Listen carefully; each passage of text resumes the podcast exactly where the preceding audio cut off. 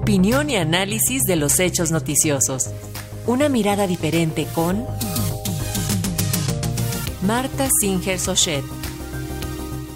Y para hablar sobre estas elecciones en Italia y el triunfo de la ultraderechista Giorgia Meloni, tenemos el comentario de la doctora Marta Singer. ¿Cómo está? Bienvenida, doctora. ¿Cómo están? Muy buenos días. Bueno, pues sí, amanecimos con esta muy triste noticia que desde ayer se perfilaba ya con las encuestas de salida en las elecciones italianas.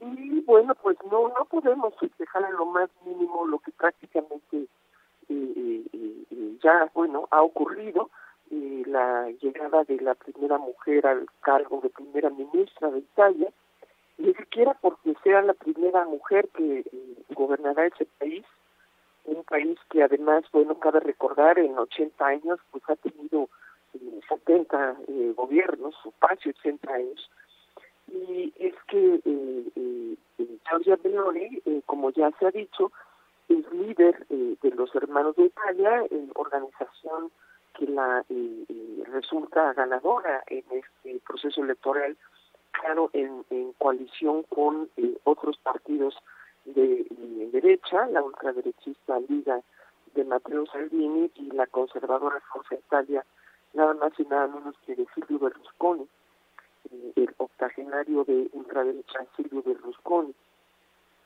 Y bueno, pues eh, eh, esta organización, los Hermanos de Italia, heredera de pues la visión y los postulados de el Partido Fascista de Benito Mussolini, eh, llega eh, a, este triunfo eh, con una cantidad de votos muy alta que la coloca pues en una situación de ventaja en, el Congreso para formar gobierno.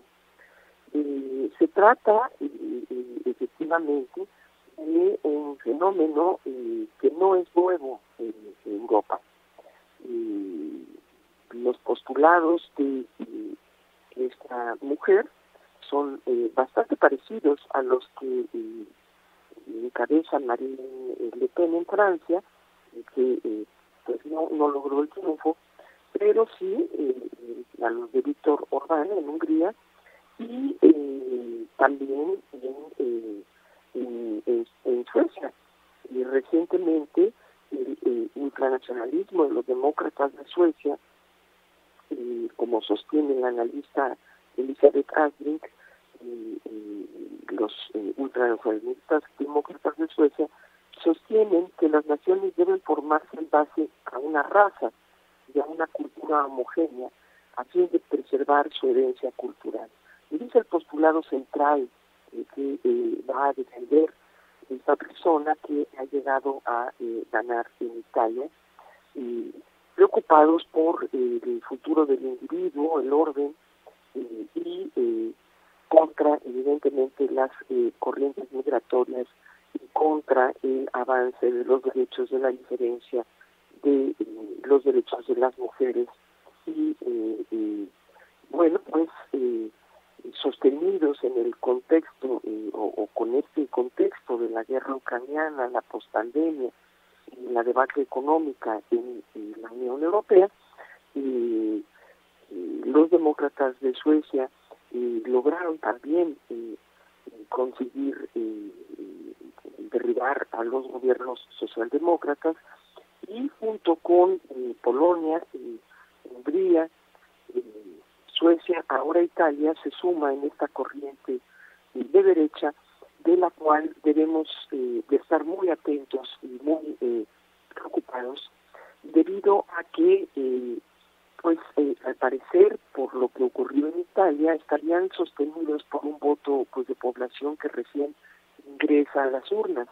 En Italia recién hubo un cambio en la norma electoral que disminuyó eh, la, edad para votar al Senado, pero también disminuyó el número de escaños, tanto en el Senado como en la Cámara de Diputados. El resultado catastrófico para el mundo es el arribo de la ultraderecha, eh, de la cual eh, pues debemos estar sumamente preocupados preocupados en el resto del mundo. ¿Por qué la población que recién ingresa a la urna se ha decantado por votar a la ultraderecha, al fascismo? Una pregunta que no tiene una solución fácil, que no tiene una respuesta sencilla eh, y que eh, eh, quizá tenga que ver con pues el desconocimiento de la historia, me puedo imaginar, o con la ignorancia pura. y ahí pues debemos estar alertas también en evitar que pues haya este humanidad a un pasado que eh, todavía es fresco para muchas y muchos.